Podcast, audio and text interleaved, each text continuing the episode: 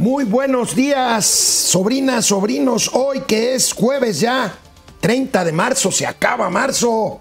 Estamos a unas horas de arrancar las vacaciones de Semana Santa, las que dicen que son las vacaciones de primavera, pero bueno, aquí estamos en momento financiero, economía, negocio y finanzas para que todo el mundo les entendamos. Balconea Reforma, el periódico Reforma, el Pasquín Inmundo, hoy a un alto funcionario de la CFE tiene metidos en la nómina de la CFE a familiares, a todas sus hijas y a sus yernos o cuñados. Bueno, es un escándalo, lo vamos a ver. Nuevamente el peso se acerca, el peso mexicano, la moneda mexicana se acerca al nivel de 18 unidades por dólar. ¿Será que baje otra vez abajo, por debajo de los 18 pesos por dólar? Vamos a ver. El tema cambiario pues está, es un tema de mercado y están los mercados pendientes a lo que pase hoy, bueno, a lo que pasó anoche, porque ya se reunió la Junta de Gobierno del Banco de México, pero hoy a la una de la tarde dará a conocer su decisión de si sube, como casi todos prevén, 25 puntos base la tasa de interés. Pues bueno, les decía, vienen las vacaciones y el Chaifa sigue muerto. Vaya, vaya, la empresa, fíjense, la empresa de seguridad encargada precisamente de la seguridad, valga la redundancia, de este centro de detención, de este centro migratorio que se quemó en Ciudad Juárez el lunes y que fue una tragedia. Bueno, pues esta empresa de seguridad, primero, insisto, no que no había ya outsourcing, bueno, se le outsourceaba, perdón el anglicismo, al a esta empresa las labores de seguridad de ese centro migratorio y adivinen de quién es. De un cónsul nicaragüense en México recomendado por el presidente Andrés Manuel López Obrador. Vamos a ver, por supuesto, se lo preguntaron al presidente hoy en la mañana. Vamos a ver qué contestó. Tendremos hoy lamentables gatelazos, lamentables porque la verdad es que eso es en torno a lo que pasó el lunes en el centro migratorio de Ciudad Juárez, donde murieron, hasta el momento han muerto 39 migrantes de eh, varios países de Centro y Sudamérica, aquí en Ciudad Juárez, en la frontera norte. Regresamos. Esto es Momento Financiero. El espacio en el que todos podemos hablar. Balanza comercial. Inflación. Evaluación. Tasas de interés. Momento Financiero. El análisis económico más claro. Objetivo y divertido de Internet. Sin tanto choro. Sí. Y como les gusta, Peladito y a la boca. Órale. Vamos, réjete bien. Momento Financiero. Bueno, pues el peso mexicano esta mañana se está apreciando de nuevo en espera de la decisión de política monetaria que hoy se comunicará a la una de la tarde por parte del Banco de México. ¿Por qué tiene que ver esto? Ya lo hemos explicado. Si México, como todo parece indicar, aumenta de nuevo eh, la tasa de interés como lo hizo la eh, Fed de Estados Unidos, bueno, pues el diferencial de tasas entre lo que paga la Reserva Federal Americana y lo que paga México, pues hace muy apetecible con una alta tasa que recursos vengan a comprar en pesos, a invertir en pesos y por lo tanto fortalecer al tipo de cambio. Yo sigo, yo sigo contando los minutos, las horas, los días y los meses en cuenta regresiva para que lo que importe no sea el tipo de cambio, sino el cambio de tipo. Pero bueno, aquí tenemos la nota principal del economista de hoy, previo a la decisión, al anuncio de la decisión de la Junta de Gobierno del Banco de México. El peso se acerca nuevamente a la paridad de 18 por dólar en espera de la decisión del Banco de México. La expectativa, como les decía, generalizada es que la tasa se eleve 25 puntos base, como lo hizo la Fed hace un par de semanas. En los últimos 12 días, la moneda mexicana ha ganado casi 88 centavos y podría romper de nuevo el piso de 18 pesos por dólar. Hoy a la una estaremos notificando inmediatamente en la cuenta de Twitter de Momento Financiero si la tasa de interés de México, la tasa referencial, llega al 11.25% y con ello se acerque al límite que los propios analistas del mercado han puesto como el límite superior de este nivel de tasas antes de que ésta empiece a bajar, que es 11,5%. Eh, en este sentido, bueno, pues los analistas esperan que hoy se marque, sobre todo en el tono del comunicado, si dejan abierta más la posibilidad de mayores incrementos o podemos estar cerca de este punto de inflexión, de este techo, antes de que empiece a bajar. Aquí eh, la nota principal del, del financiero dice, ven cerca fin del ciclo alcista del Banco de México con estas 25 puntos base que los colocaría, como les digo, a un paso del el techo esperado. Vamos a ver el tono y vamos a ver si la votación es unánime o no. Es, será muy interesante verlo. Pero, por ejemplo, uno de los analistas consultados eh, por el financiero dice lo siguiente. Eh, tenemos aquí el eh, tema, es Carlos Capistrán, economista para México del Bank of America. Por ahora, Esperamos que Banco de México siga subiendo la tasa para ponerla al menos en 11.50. Esto sucedería en la reunión de política monetaria del mes siguiente. Hoy todos, les repito, esperan que la tasa se lleve a 11.25. Vamos a ver si se lleva desde hoy a 11.50 o no. Por lo pronto el tipo de cambio esta mañana 18.10 en su mejor nivel en 20 días por esta expectativa. Y bueno, pues vamos viendo esto hoy. Hoy no hubo celebración sobre este tipo de cambio que ya saben en dónde y ya saben quién. Pues le gusta, le gusta celebrar y hoy no. Pues por una razón. Hoy la mañanera se dedicó gran parte de su tiempo a darle posesión al nuevo presidente del eh, Consejo de la Comunicación, este organismo del sector eh, privado eh, que precisamente hace campañas de concientización sobre diversos temas, en este caso sobre drogadicción, sobre adicciones y que pues ocupó gran parte de la mañanera en donde estuvieron representantes del sector empresarial ahí, se tuvieron que chutar toda la mañanera este, ahí, este, en donde pues ahorita vamos a ver, le preguntaron al presidente y el presidente volvió a patear y a hacerse a un lado de esta responsabilidad histórica que la propia historia le habrá de, eh, eh, le, habrá de trasladar tarde o temprano, más bien, más pronto que tarde, yo creo que ya se le está trasladando. ¿Por qué? Pues por lo que hemos dicho sobre la tragedia de Ciudad Juárez. Mientras tanto, en Estados Unidos, hoy se esperan discursos de la Fed, de la Reserva Federal, aunque ya hayan anunciado su decisión última de eh, política monetaria, pero también del Tesoro americano. Luego de conocerse cifras definitivas de crecimiento económico, que ahorita si en el transcurso del programa salen las cifras definitivas de crecimiento de Estados Unidos en 2022, se las voy a compartir. Pero mientras tanto, Jerome Powell, Jerome Powell, el secretario del, eh, el jefe de la Fed, perdón, el presidente de la Fed, anticipa todavía un incremento más en Estados Unidos. No les gusta la inflación y, bueno, por eso mismo todavía anticipan un incremento adicional en tasas. Esto se los dijo a legisladores de Estados Unidos en una reunión pues que están muy activos ahí en el Congreso, teníamos comparecencias en el Senado y bueno, pues aquí tenemos esta declaración de Jerome Powell. Veamos los datos derivados de esto que les estoy comentando.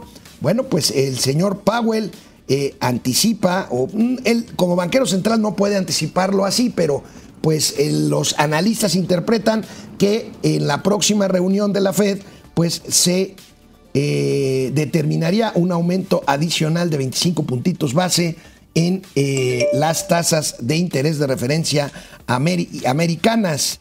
El diagrama a puntos de puntos de la Fed implica un alza más en las tasas de este año y para este mes espera que la inflación general en Estados Unidos sea de 5.2%, o sea que baje más de lo que ha venido bajando, que ha venido bajando ligeramente, se espera una reducción de 4 eh, puntos base, pero bueno, aquí el tema es que la inflación sigue siendo alta, recuerden que el objetivo de la Fed en Estados Unidos es de menos del 2% en la inflación para que eh, se considere un un índice de precios, un índice inflacionario normal. Vamos a ver qué pasa con esto de la política monetaria. Y bueno, vacaciones.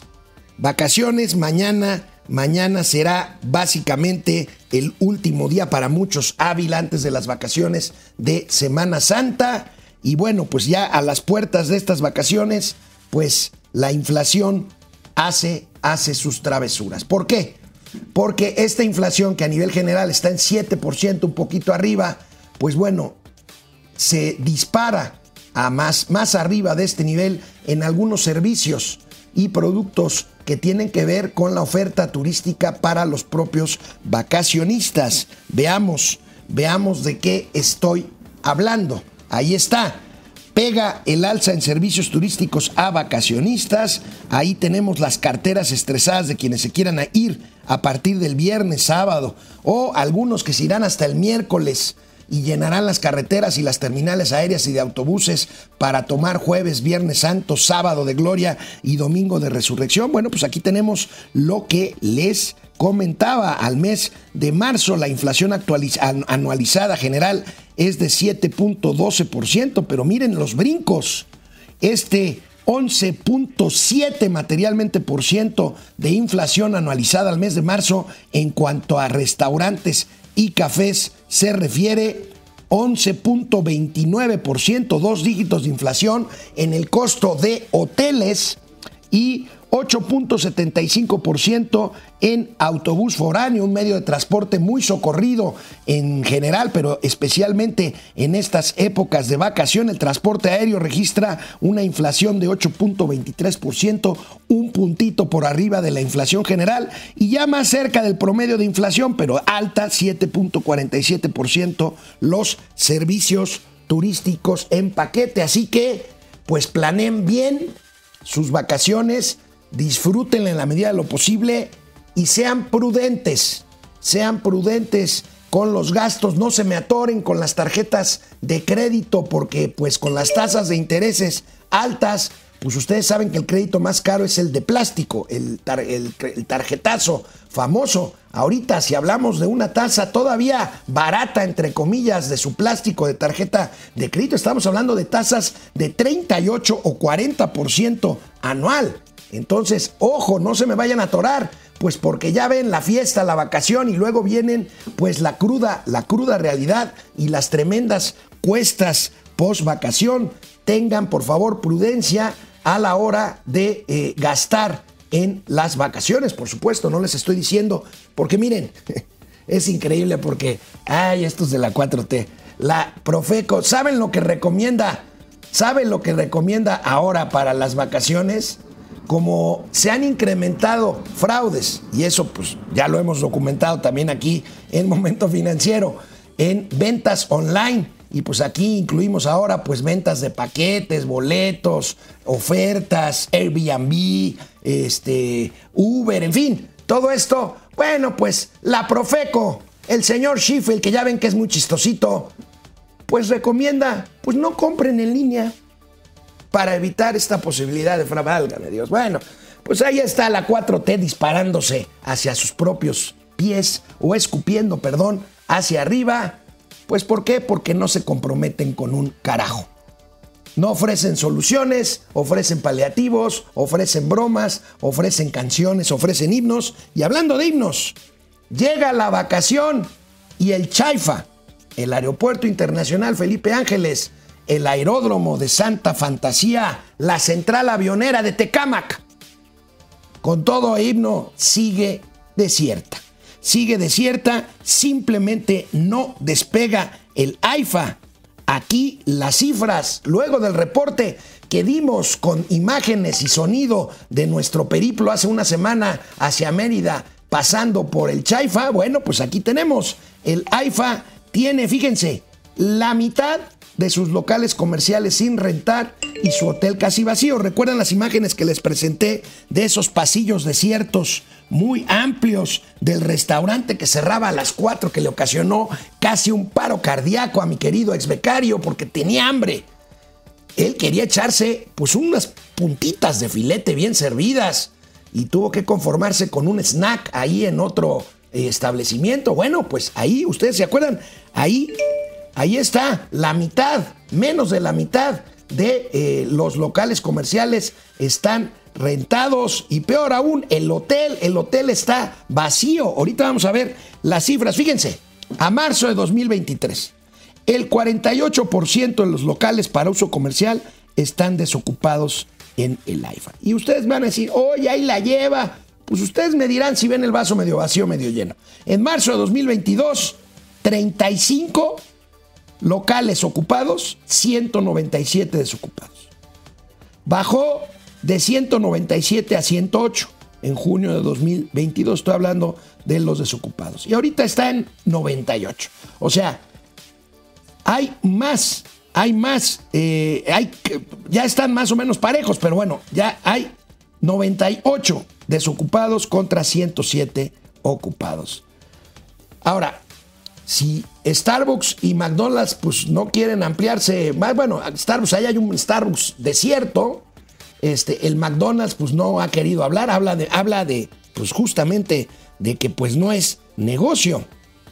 Bueno, pues aquí estamos viendo las particularidades de negocios asociados con el aeropuerto, pero ¿de qué estamos hablando también? Veamos esta gráfica, porque miren, esto no es, ustedes van a decir, ay, pero es que lo importante es otra cosa. No, señores, no, sobrinos, sobrinas. Fíjense lo que reciben los grupos aeroportuarios, pues que sí funcionan, que claro, ustedes dirán, son fifís, son machuchones, pues sí, pero funcionan. Hasta un tercio de los ingresos de un grupo aeroportuario que se precie de funcionar, que se precie de funcionar bien, hasta un tercio de sus ingresos corresponden justamente a renta de espacios, estacionamiento y hoteles. Ahí tenemos, fíjense, el GAP, el Grupo Aeroportuario del Pacífico. 63% de sus ingresos son aeroportuarios. Órale pues, impuesto del TUA, eh, lo que pagan las líneas aéreas, el comisariato, este, los servicios de, eh, de aeronavegación, en fin, 63%. 37%, o sea, nada despreciable de sus ingresos, están asociados justamente a esto que les digo. Restaurantes, espacios comerciales, estacionamientos, hoteles, en fin. Azur, que maneja el aeropuerto de Cancún, el más importante después del Aeropuerto Internacional de la Ciudad de México, 62% de sus ingresos son aeroportuarios, 38% pues son, salen ahí del duty free, de los restaurantes, de las cafeterías, en fin, de los libros estos que uno compra para poder tener que leer y se le olvidó a uno, pues entra uno a una librería de estas, compra cigarros, compra libros, compra revistas y OMA, OMA, otro grupo aeroportuario que funciona en este país, el 76%, estos son aeropuertos más chiquitos, pero bueno, aún así el 76% de sus ingresos son aeroportuarios y el 24% son otros, otros servicios, otros servicios comerciales. Y bueno, pero recordemos lo más importante, lo más importante eh, o lo más visible o pues digamos la razón de ser de un aeropuerto, la razón de ser principal, que es el transporte de pasajeros. No está Mauricio y qué bueno que no está porque empezaría con sus chairadas, pero bueno, la realidad es que pues de 0 a 1, de 0 a 2, pues hay crecimiento. El tema es que hay que llegar a 100, no a 50 ni a 40. Entonces vamos a ver esta gráfica de cómo marchan los pasajeros. Pues efectivamente, desde que nació el Chaifa hace un poquito más de un año en marzo, fíjense. Ay Dios, ya, ya ni quiero, ya ni quiero decir. Bueno, 14.225 pasajeros empezó, va en 186.000, que en enero es menos de lo que sucedió en diciembre. Bueno, diciembre, vacación, está bien.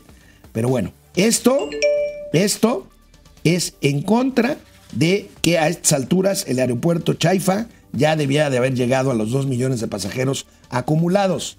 No funciona, no funcionará, no es viable. Es una jalada, básicamente. Y bueno, mientras esto sucede, Mientras esto sucede, el Aeropuerto Internacional de la Ciudad de México, el vetusto Aeropuerto Benito Juárez con 70 años de edad, a pesar de todo esto, a pesar de las presiones, a pesar de los decretos para llevar más vuelos a Santa Fantasía, Bueno, a pesar de eso, sigue moviendo más pasajeros y mantiene, por lo tanto, su saturación. Esta saturación que ya traía desde antes. Recuerdo, bueno, ahorita lo vamos a ver, pero vamos viendo esto del el ICM, el ICM, el aeropuerto Benito Juárez. Ahí está.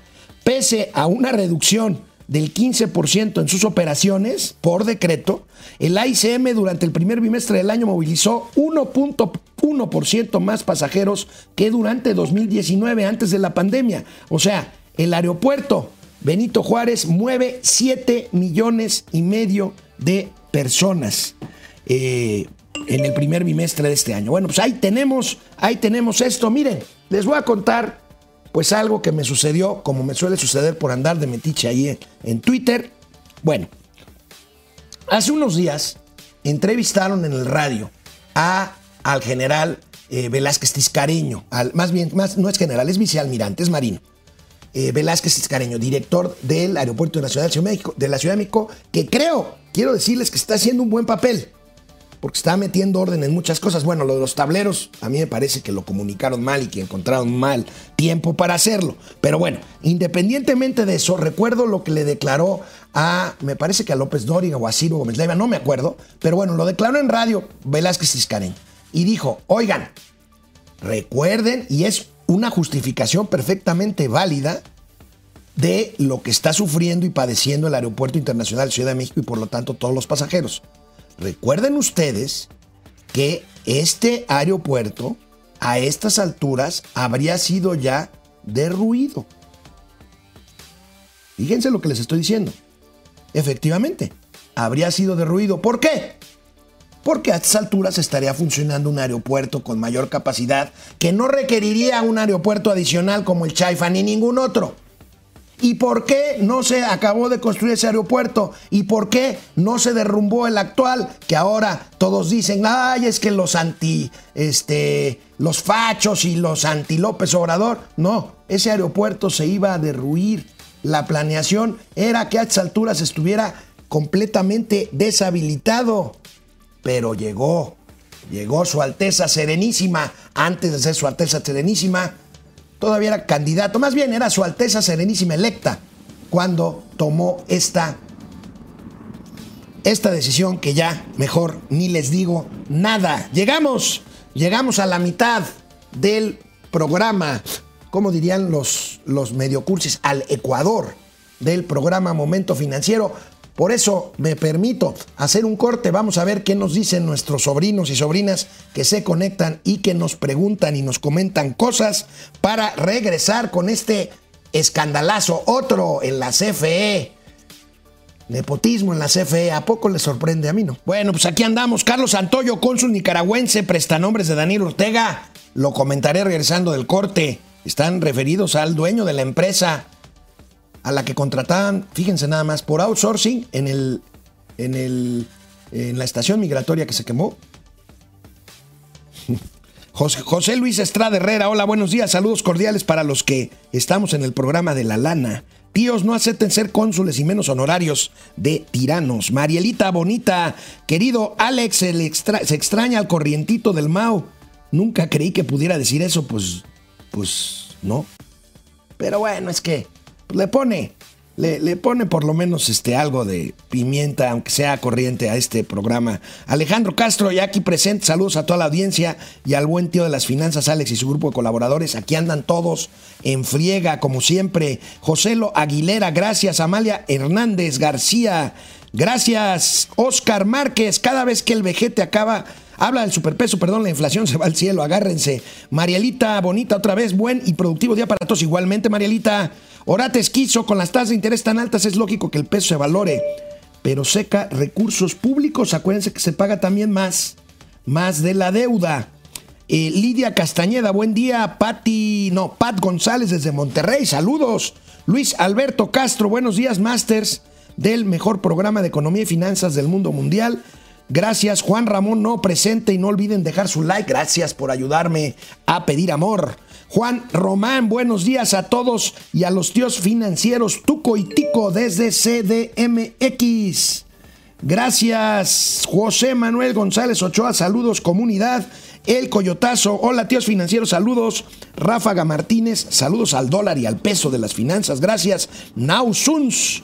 Ahora con el plan C de López estará en peligro la democracia. ¿Qué opinan ustedes? Fíjate que yo opino que no. No me gusta la forma en que necesariamente, aún por sorteo, pues van a llegar uno o dos, no creo que más de dos, eh, gente muy cercana a Morena al Consejo General del INE. Pero acuérdense que en el Consejo General son 11. Entonces, en el supuesto escenario de que llegaran los cuatro Chairos, pues habría otros siete que ya han demostrado eh, pues su interés por defender la legalidad, la constitucionalidad, pero sobre todo la autonomía del INE. Entonces, yo no creo que los cuatro salgan así. Saldrán dos, cuando mucho tres. Entonces, pues tendremos ahí una composición interesante que veremos cómo funciona en el Consejo Nacional o en el Consejo General del Instituto Nacional Electoral. Sí, Igor, el secretario de Gobernación, y el carnal Marcelo. ¿Y de quién? ¿Ya se fijaron de quién no están hablando? ¿Acaso es una instrucción de las granjas Chuy, como dice el buen amigo Mauricio? Bueno, eh, Claudia Rosa González, gracias. Feliz jueves, casi viernes. Bueno, encuesta. ¿La tragedia en la estación migratoria de Ciudad Juárez es un crimen de Estado? Sí, 97%. Claro que no, cálmense, fifís. 3%, entren, voten. Vámonos. Bueno, pues aquí estamos de regreso. La nota principal del periódico Reforma, el Pasquín Inmundo. El diario Machuchón balconea a alguien que ya ha sido señalado muchas veces por diversas causas. El director general de distribución de CFE, Guillermo Nevares, nepotismo puro. Veamos esto, miren nada más, miren nada más. La nota de reforma tiene ahí a sus tres hijas, a sus yernos, a quién sabe cuánta gente va. Y no crea que ahí de chicuiles, ¿eh? No, no, no, no, no. En puestos importantes, reparte jefe de la CFE, sueldazos a familia. Ahí está el señor Nevares, su hija, su yerno, sus otras dos hijas, su otro yerno, suelditos, pues que van analizados de entre 500 mil a 800 mil pesos al año. Mauricio Flores Arellano, ¿a ti no te metió a la nómina de la CFE el señor Nevares? Mira, fíjate que en el caso de Nevares voy a ser el abogado del diablo. ¿eh? Fíjate que él trabajó en la dirección, era el director de ferrocarriles, de servicio ferroviario, en la anterior Secretaría de Comunicaciones y Transportes. Trabajó con Yuridia Mascot. Ajá. Pero él previamente ya había trabajado antes en CFE, curiosamente, antes de, o sea, en los periodos neoliberales, para pronto, ¿no? Pero como lo conocía Manuel Bartlett, habían coincidido algunas veces, ya ves que Bartlett, digo, ay, se la ha pasado viviendo modestamente de las rentas del sector público, este, lo conoció cuando era senador y, este, y lo conoció, se hicieron amigos y lo jala a esta administración. Lo que sí es una cosa rara y habría que verlo porque no conozco la trayectoria de las hijas, no sé si él las metió o ya estaban ahí, o sea, él ya traía cierta trascendencia. Ahora, a mí lo que sí me parece importante es decir, a ver, el señor tiene un salario eh, más o menos mensualizado ya con todos los bonos, más o menos como de 180 mil pesos, ¿no? Más o menos mensuales, ¿no, amigo? Sí. Más, ajá, ok.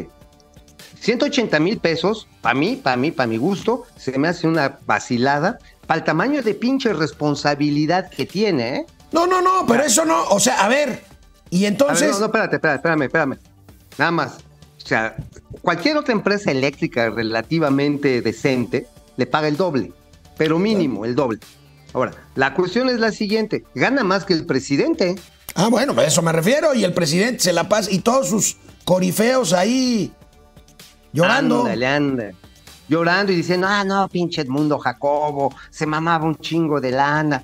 Oye, pues directores de CFE y de Pemex, mira que sí ganan una lana. Digo, podrían ganar más en el sector privado, pero zurrados de la risa, hermano, zurrados de la risa lo podrían Ahora, amigo, es, una, es un tema de ética y de moral y de cuidado, ¿no? O sea, suponiendo que las hijas de este hombre ya estuvieran ahí, pues en cuanto Ah, sí, tomas posesión, pues buscas, buscas que se muevan a otro lado y los yernos, o sea, es un tema de cuidado, de ética y sobre todo que no checa con el discurso de que no somos iguales, amigo.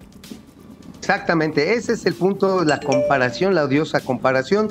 Porque mira, si tú lo ves también, ok, no ganan poquito, ganan bien, o sea, 80 mil, 90 mil pesos mensuales.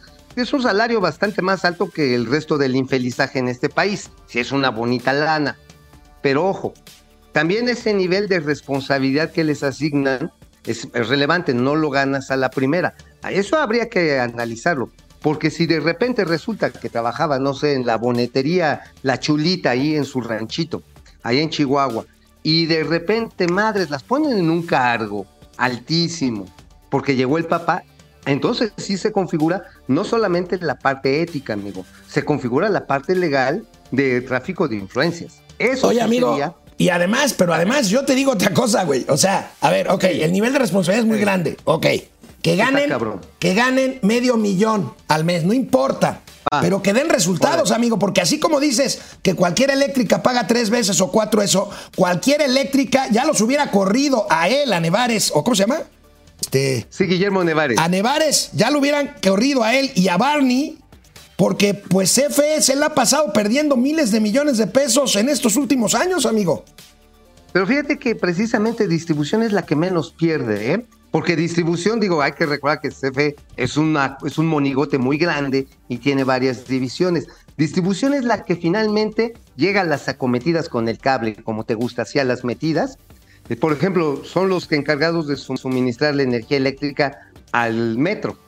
A lo mejor esa es otra de las broncas, ¿no? Que está mal el pinche servicio eléctrico para el metro o se pasan de voltaje. Donde están las pérdidas es en generación y en transmisión.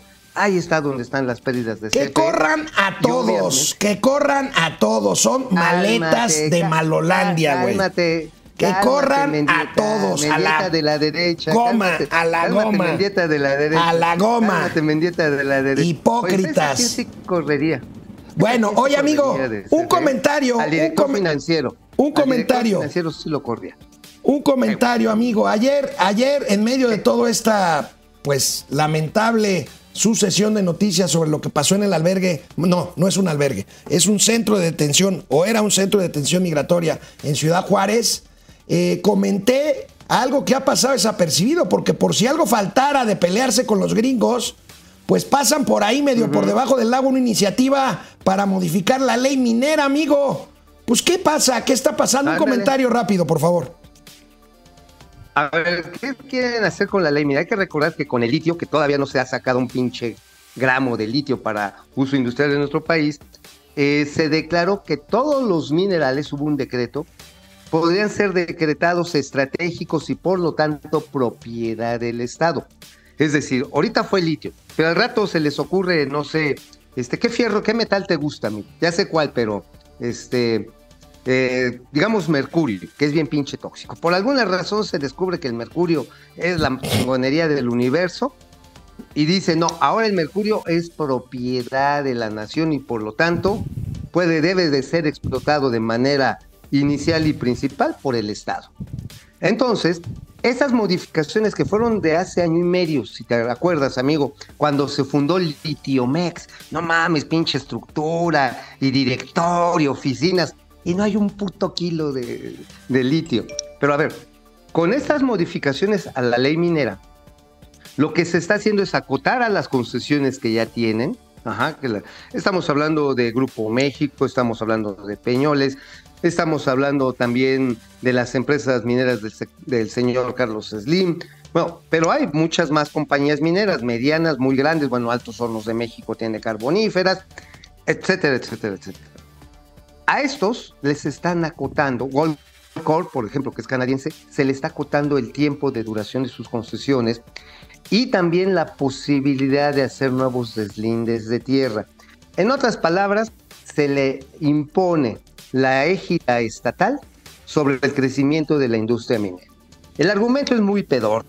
El argumento es, no, es que es para evitar la depredación de los recursos naturales. A ver, amigo, realmente donde está la depredación, no solamente de los recursos naturales, la depredación del trabajo humano es en las pinches minitas piteras que se hacen al margen de la ley, ajá, donde no hay ni un plan de contención de riesgos sanitarios Como, y como menos de protección. donde murieron hace pocos meses muchos mineros.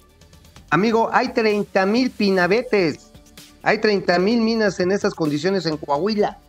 Y ahí sí, pues hacen el hoyo, ahora sí te perforan el hoyo y ahí te lo dejan abierto, no lo rellenan, no hay control de residuos que se van a las aguas eh, profundas de estas zonas, nada cabrón, así. Y obviamente si hay alguna deforestación, les vale madre. Lo mismo sucede en Guerrero y en Oaxaca. Porque ojo, también en estos lugares, en la sierra de Michoacán, Guerrero y Oaxaca, ¿sabes quiénes son los principales explotadores de minas? ¿Quién es, amigo? El crimen organizado. Pues güey. sí, me lo imaginé. Pero bueno, no te iba a frustrar. Bueno, amigo, tenemos que regresar lamentablemente al tema de Ciudad Juárez. La novedad hoy, que no es novedad Horrible. o no es tanto terrible, es que pues se van por romper el hilo por lo más, por lo más delgado. Y Claro, bueno, pues órdenes de aprehensión, órdenes de aprehensión contra guardias de seguridad que no dejaron salir a los migrantes aun cuando ya se había prendido fuego. Pero bueno, el caso es que varios de ellos, amigo, de hecho la mayoría de los que están detenidos ya, son agentes de una empresa privada de seguridad. Amigo, primera pregunta. Pues no que ya no había outsourcing. Eso, que no había outsourcing, pero sigue habiendo el outsourcing bueno, el outsourcing que hacen mis cuates. El outsourcing del bienestar. mencionas, eh, ándale, el de mis cuates, ese es el chingón. Porque mira, por ejemplo, eh, hay outsourcing, por ejemplo, a la entrada de los aeropuertos internacionales de la Ciudad de México. En el AIFA no hay este. En el AIFA no hay nada, cabrón. O sea, se- o sea, eh, eh, Ay, no, no, no. En el AIFA, si no hay nada, si no hay dónde un comer. pendejo que se sube en un avión equivocado. si no hay dónde comer a las 4 de la güey. tarde, pues no hay outsourcing ni nada, güey. O sea, olvídalo eso. Síguele, Ah, síguele. Hay, hay un güey que se sube al avión equivocado. Pero bueno, la cuestión es la siguiente. Si tú tienes este, en las instalaciones de la Secretaría de Gobernación, de Salud, en las instalaciones de la Secretaría de Comunicaciones y Transportes, ves un montón de guardias de seguridad privados. En promedio, el salario que se les da es de 6 mil pesos, a veces 7 mil pesos mensuales. ¿Sabes cuánto le pagan a la empresa por contratar a estas personas? 14 mil pesos. Es decir, la mitad es para los outsourceros del bienestar. Y la otra mitad hay para que medio coma el pobre monito es al que le dan un garrote y una chuchita y ahí anda haciendo al güey. Como vimos, lamentablemente, en el caso de Ciudad Juárez.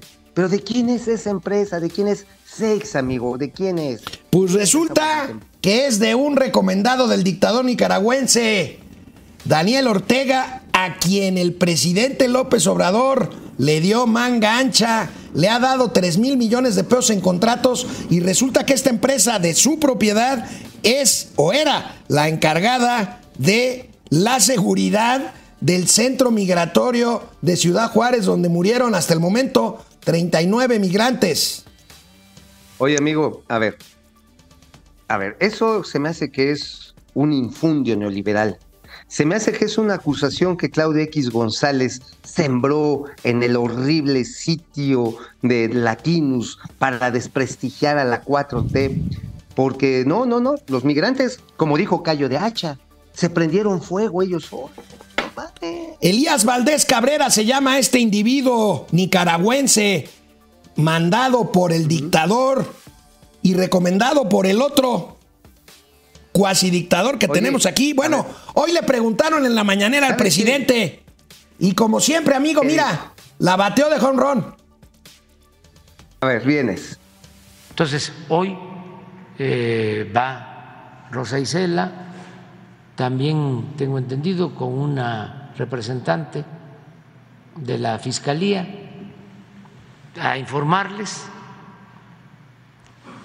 y tu pregunta va a ser respondida.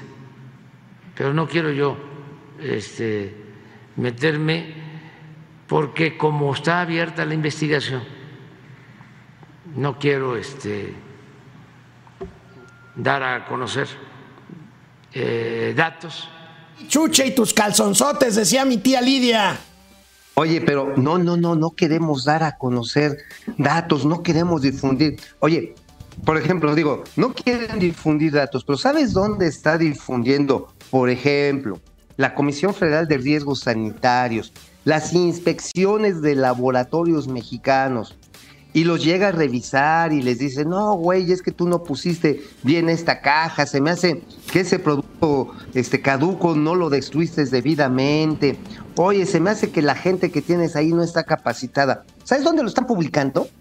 ¿Sabes ¿Dónde? lo están publicando? Por orden de Hugo López Gatel, tu cuate, los están publicando en Facebook, hermano.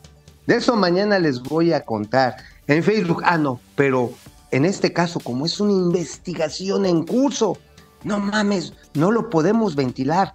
Oye, ¿sabes quiénes recomendaron a esta empresa Seixa a- para trabajar ahí en estos centros eufemísticamente llamados de detención, que no son otra cosa más que unas pinches cárceles?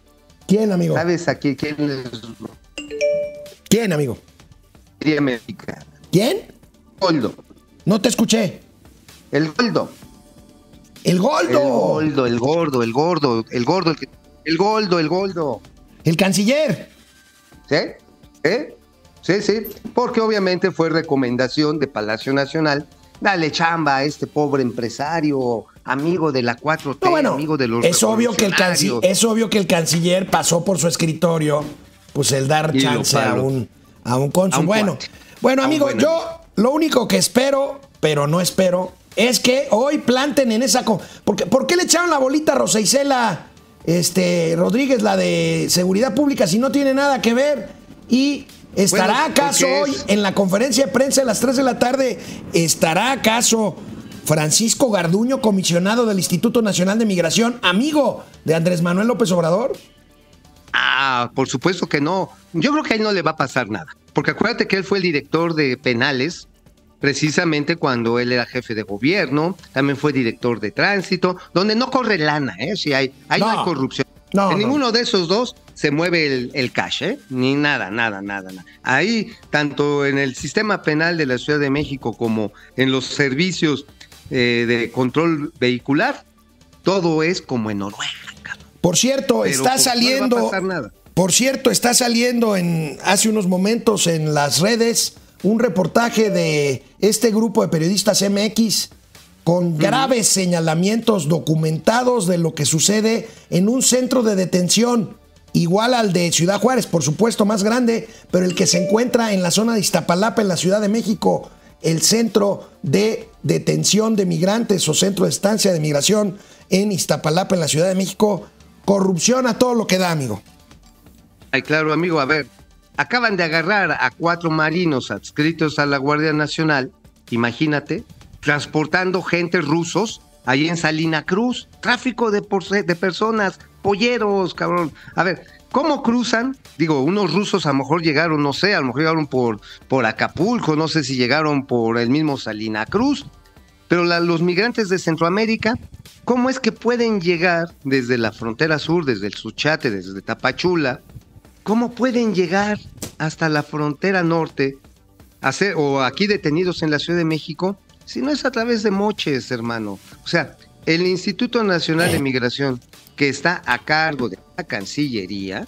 ajá, No, no, no, no, no, no, no, no, no, no. Oh, sí, sí, está, amigo. A ver, a ver. a ver, A- ver, es que a ver. en la, en la ley orgánica de la Administración Pública Federal depende de gobernación. Hay un decreto, hay un decreto que en este gobierno se transfiere el control de la política migratoria a la es, Cancillería. Ahí, ahí está. Pero y la política migratoria incluye también la operación de los centros de es tan responsable el secretario de Gobernación como el canciller, como el presidente de la República. Punto. A ver, a ver, amigo. A ver, amigo. A ver, amigo. Para deslindar responsabilidades. Parte de este cagadero, ajá, es este corte de cabezas de áreas funcionales, ajá, para llevarlas con los cuates, para llevarla con la gente a la que le tienes fe, aunque no sepa un carajo. O sea, dentro de, mi, de la Secretaría de Gobernación era más práctico, ¿sabes por qué? Porque en su momento, tú recordarás, la Secretaría de Gobernación tenía la, bueno, o lo que es la Guardia Nacional, tenía la Policía Federal Preventiva. Ajá. Y la Policía Federal Preventiva, todavía hasta el gobierno de Enrique Peña Bebé, ajá, lo que hacían eran operativos de detención de migrantes. Y los podían custodiar. ¿Te acuerdas los de la BS, los que viajaban en la BS, que también había historias horripilantes de cómo les iba? Bueno, cuando menos llevaban el acompañamiento policiaco en algunos momentos. Tenía cierta racionalidad funcional. No estoy diciendo que fuera bueno, pero funcionaba relativamente. Hoy eso ya ni eso. Agarraron y le quitaron la función operativa como tal a gobernación.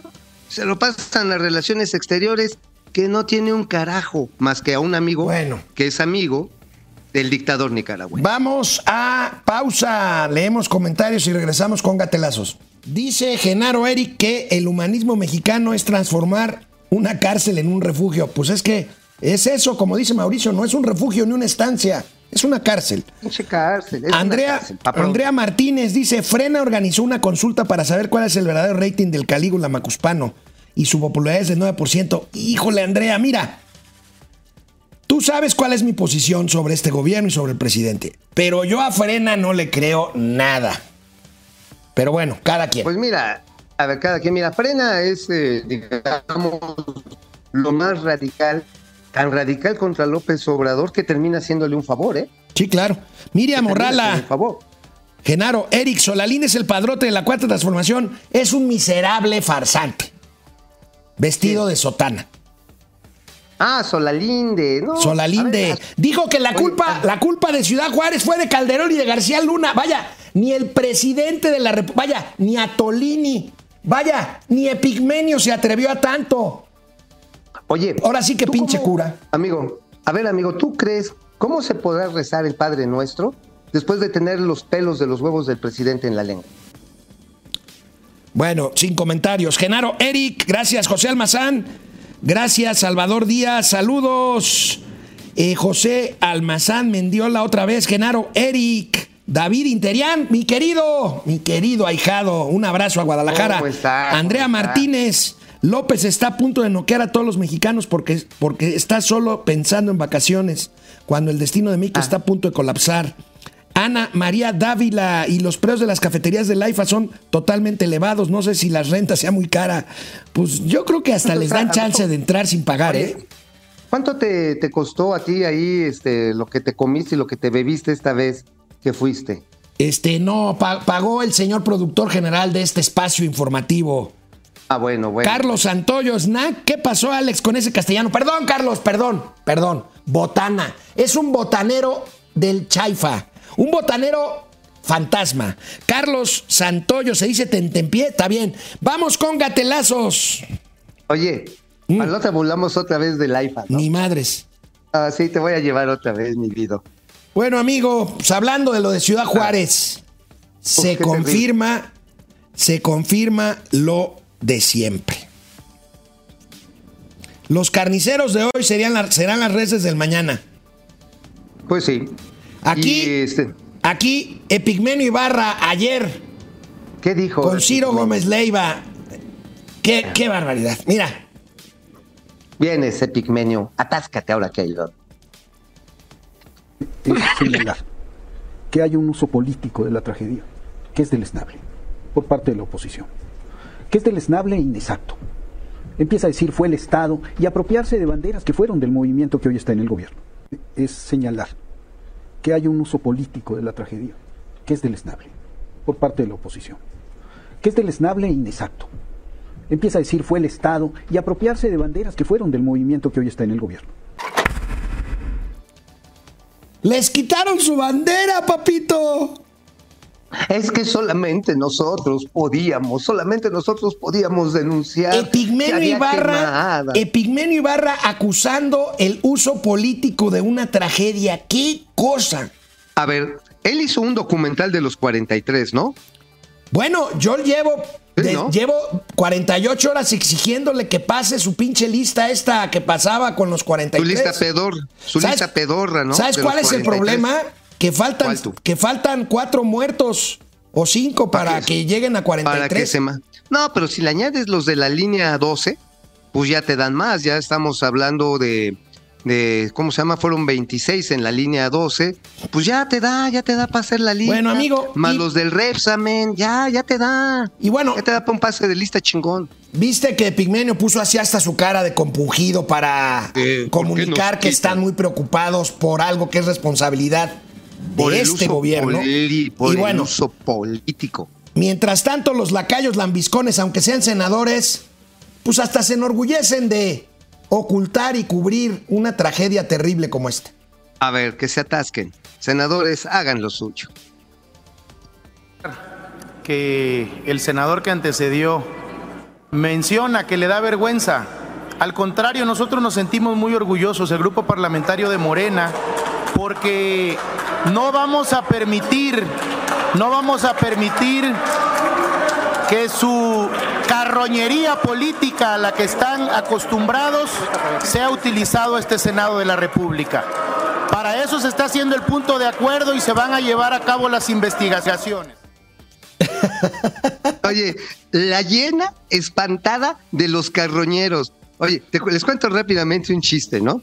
Más o menos, estás tú de cuenta que llega una mosquita así chiquita y se paran un pedazo de mojón de caca, ¿no? Este, y esos son los de Morena. Y llega una moscota así, go- gorda y también se pone a comer. Y de pronto la moscota ¡prum! se echa un pedazo espantoso y la chiquita dice, ay, guácala, ¿no ves que estamos comiendo? Así Ay, están Mauricio, los de, ay, así están los de bueno. Morena. Así están los de Morena. cabrón. Bueno, amigo, así están, así están los de Morena, pero así está, y me voy a brincar un gatelazo, Davo, por favor. Así está el senador Gustavo Madero del PAN. Está A muy, ver, ¿qué muy, muy, muy, muy enojado. O dormido. A ver. de la República que exhorte a la Fiscalía que inicie los procedimientos. A eso se atreve este Senado a exhortar. ¡Qué audacia! El tercero, que exhorte al gobierno a que revise todos los centros de detención. ¿A qué chingado no lo debe hacer todos los días sin necesidad de ningún exhorto? Esto es lo que están proponiendo. ¡Qué huevotes! ¡Qué vergüenza! Es una desviación. Es triste, amigo, es triste.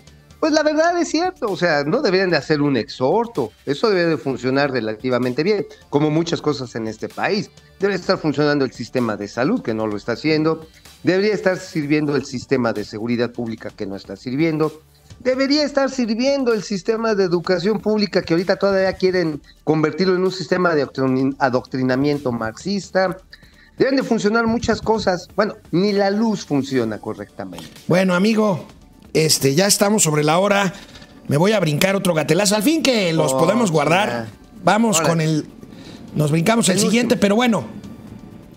Mira, amigo, la diferencia del Andrés Manuel López Obrador, que decía una cosa hace tiempo y ¿Y ahora dice lo que dice apenas hoy, Ah, no. esta mañana, sobre el INE. Mira nada más, ¿a cuál Andrés Manuel? ¿Sabes quién es el mejor crítico de Andrés Manuel López Obrador, presidente? El chocoflán. No, Andrés Manuel López Obrador, opositor. Fíjate nada más, estas dos visiones del mismo personaje, con años de diferencia, en posiciones diferentes, pero sobre el mismo tema, el INE. A ver, viene, lánzate, López. Entonces, mi opinión